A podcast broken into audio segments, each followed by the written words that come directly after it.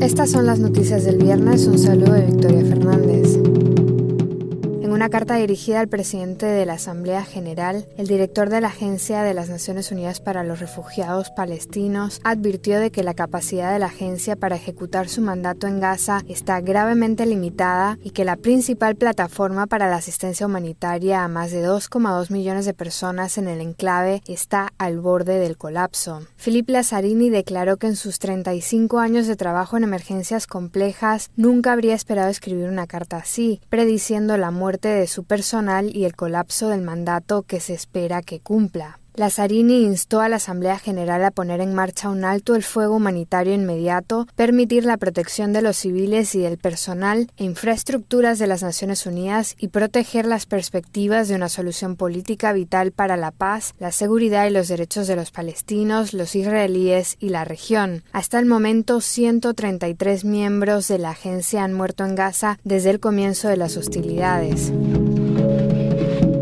El Consejo de Seguridad se reunió este viernes después de que el secretario general invocase el pasado miércoles el artículo 99 de la Carta de las Naciones Unidas para que el Consejo presione para evitar una catástrofe humanitaria aún mayor en Gaza y se una en un llamamiento a un alto el fuego humanitario. En el Consejo, Antonio Guterres hizo una detallada descripción de la situación humanitaria en la franja, donde más de 17.000 civiles, en su mayoría mujeres y niños, han muerto ya en los bombardeos de Israel, y aseguró que los ataques de Hamas, aun cuando contravienen las leyes de la guerra, no absuelven a Israel de sus propias violaciones. El titular de la ONU advirtió al Consejo de Seguridad de que de continuar la crisis las consecuencias podrían ser devastadoras para la seguridad de toda la región. De hecho, señaló que las consecuencias se están sintiendo ya en Cisjordania, Líbano, Siria y Yemen.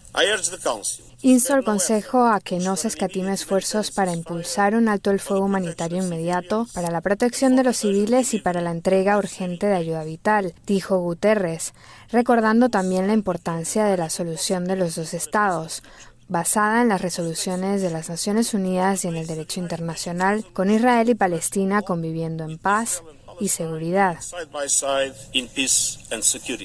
Añadió que ya no se dan las condiciones para la entrega efectiva de ayuda humanitaria y existe un alto riesgo de colapso total del sistema de apoyo.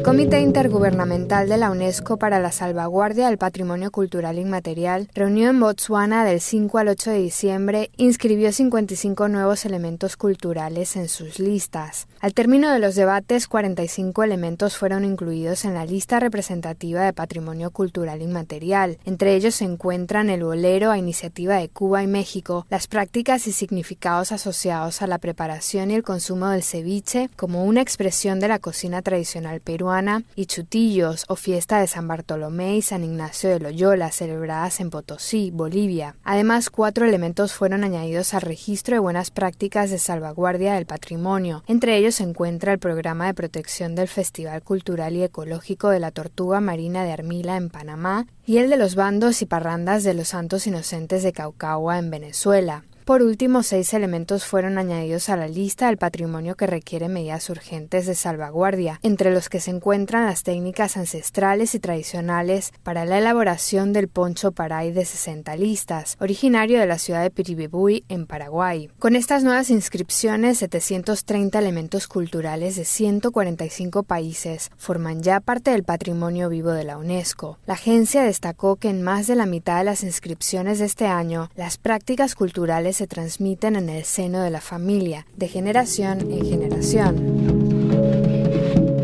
Comité de las Naciones Unidas para la Eliminación de la Discriminación Racial publicó este viernes sus conclusiones sobre seis países, entre ellos Bolivia. En este contexto, el comité expresó su preocupación por los persistentes problemas estructurales del sistema de justicia de Bolivia, como la falta de independencia, el presupuesto inadecuado, la cobertura geográfica limitada y la ausencia de traducción e interpretación en lenguas indígenas en los servicios de justicia. El comité recomendó a las autoridades que agilicen sus reformas reformas judiciales para garantizar la autonomía y la imparcialidad, asegurar una cobertura integral, incluidas las zonas remotas, y proporcionar adaptaciones culturalmente sensibles en los servicios de justicia para proteger a las víctimas de discriminación racial. También pidió que se asignen recursos suficientes al Servicio Plurinacional de Defensa Pública para potenciar el sistema judicial. Además, reiteró su preocupación por el hecho de que el principio de no discriminación no se haya aplicado adecuadamente y de que no se hayan adoptado suficientes medidas para hacer frente al racismo estructural, los estereotipos y los prejuicios, lo que impide el establecimiento de un sistema de justicia pluralista. Hasta aquí las noticias del día. Un saludo de Victoria Fernández.